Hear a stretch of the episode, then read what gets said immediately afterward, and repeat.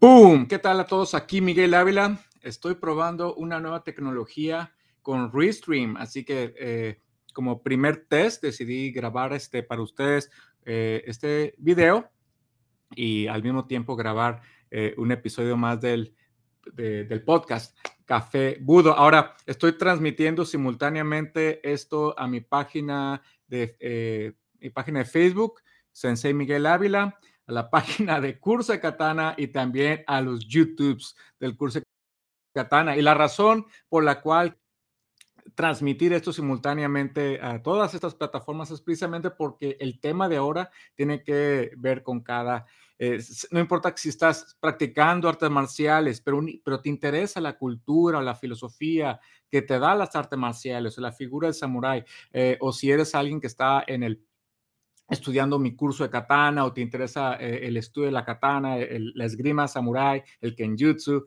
eh, yo creo que vas a encontrar mucho valor en, en este podcast. Así que, muy bien. Así, chicos, si estás escuchando esto en Café Budo, mi podcast, así es, Café Budo es mi podcast donde hablamos de artes marciales y filosofía de las artes marciales mientras degustamos una deliciosa taza de humeante café. Y como ya es de estilo,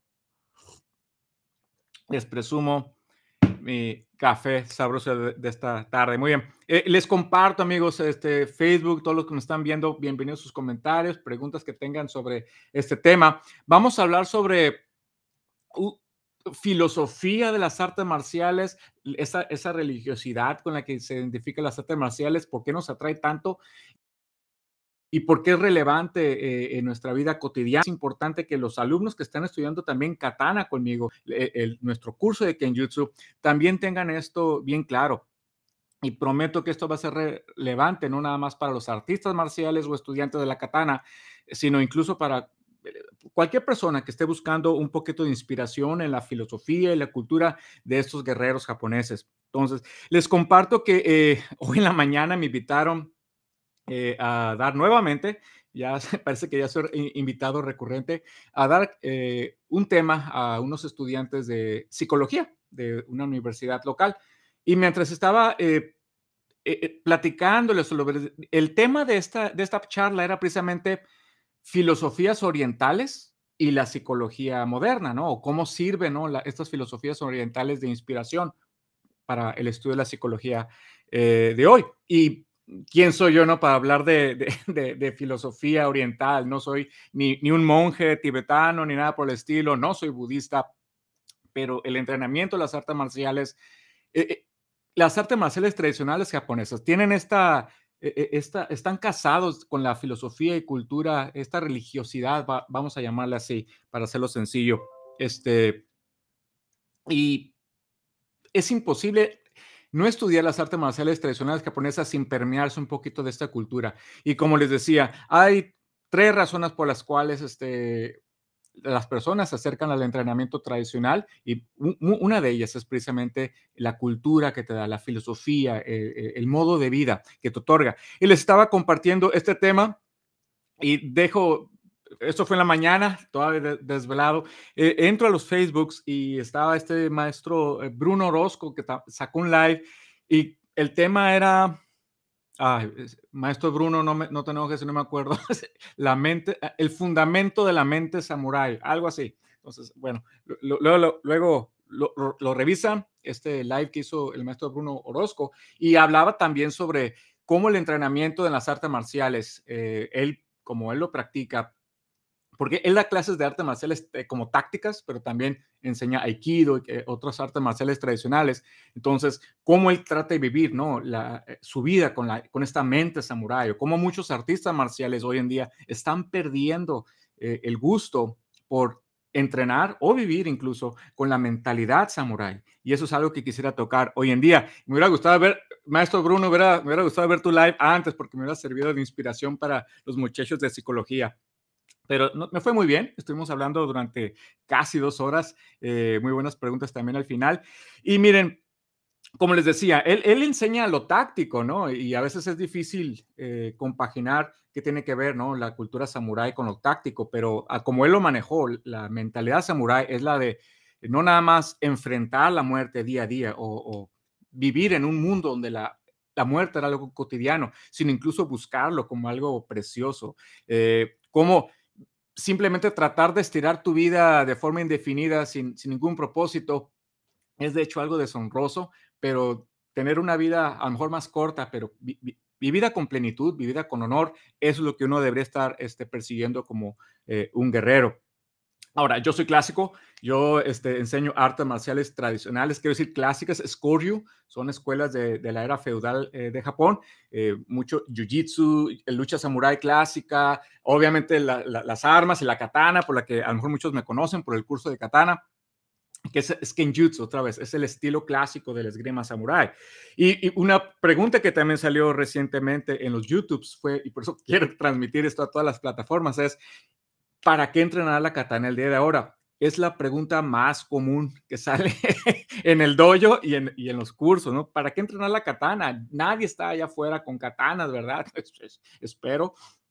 Sin embargo, ¿por qué siguen las personas? ¿Por qué lo, qué es lo importante de este entrenamiento? ¿Cuál es el beneficio que le otorga al alumno? Ahí les va mi respuesta. Y voy, antes de contestarla, antes de entrar a lo divertido, quiero, ¿por qué no me molesto tanto en, tratar de resolver esta duda? Porque precisamente el, los que se acercan al entrenamiento clásico samurai, el, entrenamiento del jiu-jitsu, los koryu, las escuelas, los linajes clásicos samurai, la katana, desde luego, todo esto, algo tiene estas artes marciales que los, que los atrae o atrae este tipo de personas. Entonces, si se pueden imaginar, eh, como les decía, hay tres cubetas o tres cajas en las que me gusta categorizar muy genéricamente a los que se acercan al entrenamiento de artes marciales. Uno es defensa personal, eh, el maestro eh, Orozco puede saber de eso, ¿no? El entrenamiento táctico, artes marciales para defensa personal. Una segunda categoría es los que entrenan artes marciales con fines deportivos, atléticos, eh, de fitness, eh, condicionamiento físico, bajar de peso, todo lo que sea el, aspecto físico o, entrenamiento eh, físico de las artes marciales, es por lo que se acercan y es divertido también, lo cual te permite perseverar en tus este, propósitos de condicionamiento físico o de control de peso. Pero hay una tercera gran categoría que les llamo los culturales, los que se acercan a las artes marciales precisamente por su cultura, por su su historia, pero el aspecto interno, ¿qué te deja las artes marciales en tu interior, más allá de lo físico o más allá incluso de, las posibilidades, aplicación, eh, las posibles aplicaciones en defensa personal? Van por la cultura, van por lo que te deja internamente. Entonces, obviamente para estas personas no cabe la, digo, está de más preguntarse para qué sirve hoy eh, estudiar la katana si no lo vas a usar allá afuera en, la calle, porque les queda muy claro para qué están entrenando. ¿Tienes razón? me, explico, quiero decir, eh, tiene muy clara la cultura eh, los beneficios internos, la, filosofía, el participar activamente de la historia, formar parte del legado, eh, parte vivo de este legado vivo.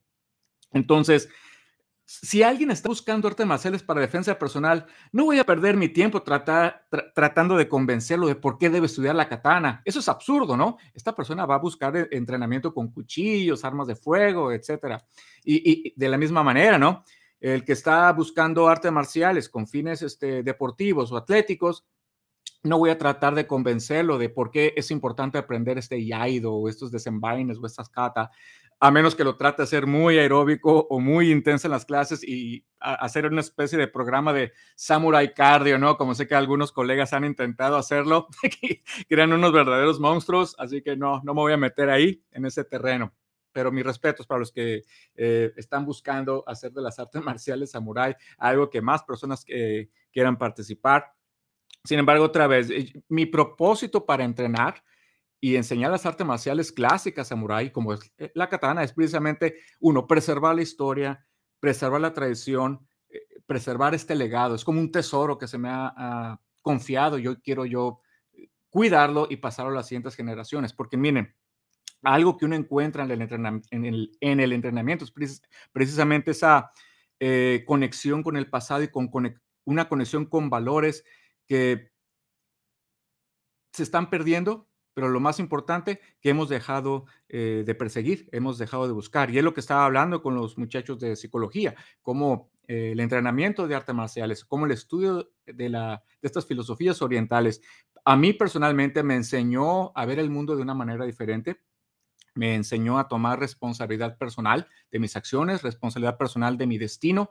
Dejé de preocuparme si el gobierno o si alguien o si mi entorno tuviera que hacer algo, a mí me fuera bien me di cuenta que si yo quería lograr algo en la vida, quería tener algo en la vida, esa era completamente mi responsabilidad, ¿de acuerdo? Nadie puede hacer abdominales por mí. Si yo quiero tener un abdomen plano, tengo que hacer yo el ejercicio, no se lo puedo dejar al otro. Si quiero tener mejor trabajo, no puedo estar constantemente culpando al gobierno o al sistema o al... Tengo yo que preocuparme por estudiar más, capacitarme más, buscar mejores oportunidades, negociar mejores tratos con mi jefe, etcétera, etcétera. Y claro que hay este, situaciones externas que están fuera de nuestro control, pero no podemos eh, rendirnos, o más bien no podemos ponerlas antes de nuestro esfuerzo personal. Así que eh, las artes marciales me han enseñado ese entrenamiento constante, ese esfuerzo constante para perseguir mis metas. Segundo, la escala de valores también cambió. Empecé a buscar cosas de manera diferente. como este live decía, eh, en lugar de estar simplemente buscando la vida por la vida, empezar a buscar que la vida tenga sentido, eh, que tenga un propósito honorable. Y esto es lo que les compartía a, los alumnos de psicología. El, lugar, el problema de, hoy en día y por qué es tan atractiva las artes marciales como la katana, ahí les va. Hoy en día vivimos en una sociedad bien hedonista y no es de ahorita, no es de este año ni de, este, ni de esta década, es de esta generación, buscando constantemente el placer si yo le preguntara a, ustedes, si hiciera una pregunta al aire, ¿qué es, cuál es el propósito de la vida o qué es lo que están persiguiendo, eh, eh, persiguiendo en la vida eh, últimamente? Muchas veces, la gran mayoría me contesta que busca la felicidad o ser felices o algo en esas líneas. ¿Cuál es el problema de esto? Que vivimos en un mundo bastante, bastante turbulento, bastante violento y bastante injusto. Y constantemente las personas se encuentran frustradas al no eh, encontrar la felicidad como la están entendiendo.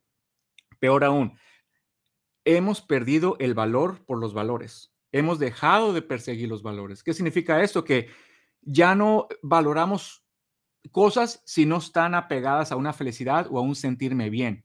Valores como el esfuerzo, valores como el sudor, como el autosacrificio, valores como la muerte misma, como mencionaba el, eh, la muerte honorable, como mencionaba el, profesor Orozco. Hemos perdido esos valores. Significa que si algo duele, si algo te hace sufrir, si algo te, genera desconfort, si algo te ofende, eh, automáticamente lo eh, tachamos de malo. Y eso está generando bastantes debilidades en nuestra sociedad, bastante ah, inquietud por el futuro, por nuestros propios destinos, porque constantemente por eso estamos brincando de una cosa a otra que nos haga felices. Hoy vivimos en una sociedad, y eso sí me, toca verlo constantemente, alumnos que un día quieren ser este, eh, samuráis y al otro día quieren ser ese futbolistas, los niños sobre todo, pero los no tan niños me preocupan más. entrenan, perdón, o entran a estudiar este, clases de violín, como decía un, un amigo, y a los, al mes se decepcionan y dejan el violín ¿Cuándo se va a convertir en concertista esta persona? Si constantemente estás cambiando de disciplina, eh, cambiando de, objetivos, precisamente porque no han encontrado el, e, el amor por vivir una vida con propósito, ponerse una meta tan alta y tan allá, tan eh, inalcanzable si lo quieren, o tan lejana, que les tome más que un mes para, para lograrlo.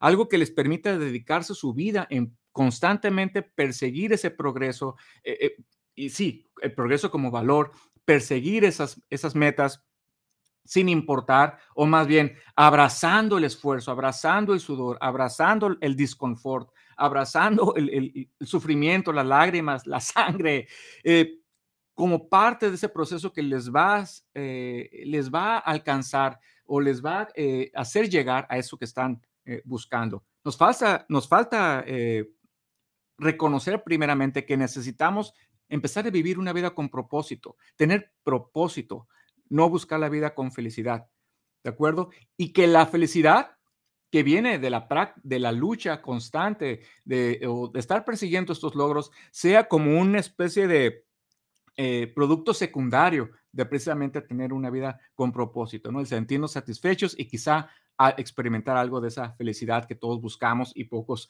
conseguimos. Pero yo creo que ese es el atractivo de las artes marciales clásicas. Eh, voy a decir japonesas porque es lo que yo practico, pero desde luego eh, aplica también en las artes marciales chinas o cualquier tradición que tenga siglos o, incluso milenios de, antigüedad, como son las, estas filosofías orientales, es que nos otorga un modelo, unos valores tan antiguos y tan, tan a prueba de los siglos y de las generaciones pueden pasar modas, pueden pasar este, eh, eh, generaciones y siguen estando ahí, siguen siendo relevantes y, siguen siendo atractivas. Hoy en día donde eh, constantemente todo está cambiando, todo, todo es expedito, todo es rápido, todo es con un app, todo es con un botón, todo es automático. un día tenemos un iPhone 12 y todavía no lo aprendo a usar y hasta un iPhone 13.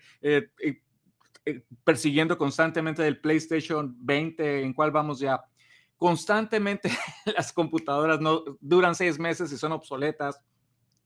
Vivimos en esta cultura, ¿no? De constantemente estar dejando las cosas, de no echar raíces, de no hacer fundamentos, de no hacer nada que nos estanque ahí. No queremos hacer familias, no queremos hacer eh, empresas que nos, tomen el resto de la vida. Queremos las cosas rápidas, la gratificación inmediata, y si no, no les damos el valor que debería tener con razón vive, la, juventud con tantas crisis, con tantas insatisfacciones, sin sentido de la vida. No, no han encontrado un propósito que los haga realmente aceptar el sufrimiento, aceptar, aceptar el disconfort que implica perseguir cosas que realmente valen la pena. Y es ahí donde las artes marciales brillan como, como un faro y llaman la atención a estas personas. Por fin encuentran algo que no nada más les promete, uno, formar parte de una tradición milenaria, dos, hacer un programa paso a paso, literalmente les está diciendo exactamente qué hacer, que les va a ayudar a, practicar esos valores de esfuerzo constante, de disciplina, de trabajo día a día, dominando tu propio ego, dominando tus propias limitaciones. Un ambiente donde no hay espacio a, hoy, hoy quiero hacer esto, hoy quiero hacer lo otro, sino someterse a, una disciplina de un sensei, una disciplina de un dojo, formarse e, en, en el tatami, dentro del dojo, en un lugar que a lo mejor no quisieras estar, entrenar con alguien que a lo mejor no quisieras estar, alguien que a lo mejor te cae mal, pero ese caerte mal de esta persona te obliga a examinar tus propias deficiencias, tus propias sombras, a lo mejor las, las estás proyectando en este compañero. El entrenamiento honesto, el, el entrenamiento eh, real, te obliga a doblegar tu ego. Los grandes maestros japoneses nos hablaron de eso y pocos lo hemos puesto atención. El entrenamiento de las artes marciales debería enseñarte bastante humildad. Y, no es para humildad, no, no para bajar la cabeza ¿no? y hacerse menos, sino precisamente ubicarte, poner los pies en la tierra y reconocer que, que tenemos limitaciones y que podemos y debemos trabajar eh, eh, contra ellas. Yo creo que ese es el, para mí, la mentalidad samurái que debería permear en las, eh, ¿cómo se dice?, en, el entrenamiento de las artes eh, marciales ahora. La disciplina, el esfuerzo constante y, como decía e, el, el, maestro, ¿no? Eh, vivir la vida con la clara o la, con la clara realización de que vamos a morir, de que esto es finito. No sabemos si tenemos un año, 20 años, 30 años, 100, no sabemos cuánto vamos a vivir, pero lo que sí es cierto es que esta vida se va a acabar.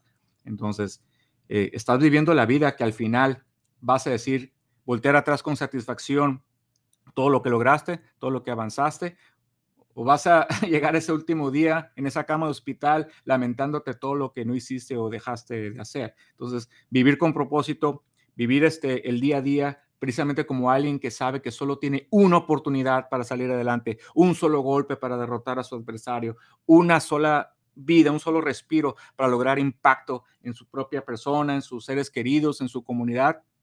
Para mí, eso es el estudio del budo, del estudio de las artes marciales clásicas japonesas, como es, como es la katana, y ese es el verdadero valor de entrenar esto.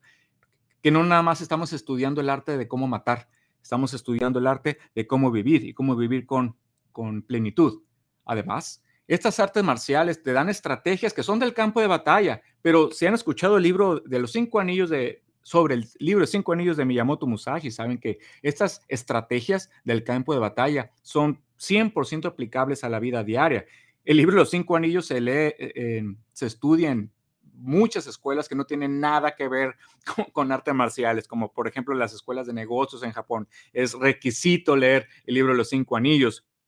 Y para algo que he notado en el entrenamiento, en el dojo, con los alumnos, es las constantes historias que me, me comparten los mismos alumnos de cómo el entrenamiento les ayudó a enfrentar ciertas situaciones en su vida cotidiana. Así que Estoy muy orgulloso de eso, porque eh, así el entrenamiento no es nada más algo de museo, no es nada más preservar algo como si fuera una pieza de arte, sino realmente se, se vive o se practica el entrenamiento con la intención original, que es la de aprender y lograr vivir de forma plena. En el pasado, a lo mejor, el peligro inminente del samurái era, que tenía que ir al, campo de batalla y enfrentar a alguien que le quería cortar la cabeza enfrentar el horror de la muerte, el olor de la sangre, eh, el, terror de la, de la guerra. Sin embargo, hoy en día, que la mayoría de nosotros no tiene que ir a cortar cabezas allá afuera, el entrenamiento sigue siendo relevante porque nos enseña a enfrentar los nuevos retos, los nuevos samuráis, las nuevas katanas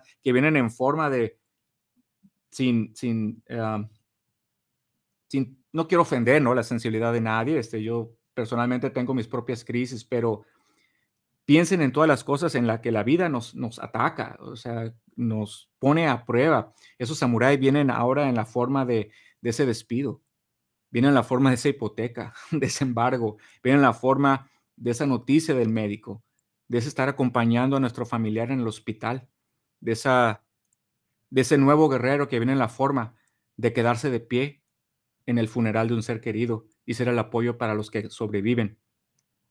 Hoy en día el entrenamiento es algo que nos robustece y nos hace crecer como personas, precisamente para vivir la vida, como decía el maestro, como un, como un guerrero, un guerrero la vida eh, moderna, la vida cotidiana. No a todos nos toca ir a las guerras eh, a otro país, no a todos nos toca defender este, la ciudadanía y la paz en, las calles, pero a todos nos toca defendernos a nosotros mismos, nuestra propia integridad física y mental, hacer, eh, ser ese apoyo, ser ese ese baluarte para nuestros seres queridos y las artes marciales nos brindan ese método de desarrollo y, crecimiento personal y robustecimiento de nuestra persona. Así que amigos, ahí les va, esa es mi, contribución sobre por qué entrenamos Kenjutsu hoy en día y lo importante y, lo, y por qué es tan atractivo el estudiar las artes marciales clásicas japonesas y así, como decía el, el maestro Orozco, vivir la vida hoy en día como un verdadero guerrero y con manteniendo ese espíritu, esa mente samurái en lo que hacemos. Espero que hayan encontrado esta transmisión muy interesante y sobre todo muy útil en su vida cotidiana. Y eh, no se diga más, eh, me termino mi cafecito y nos vemos en la próxima, amigos. Cuídense mucho.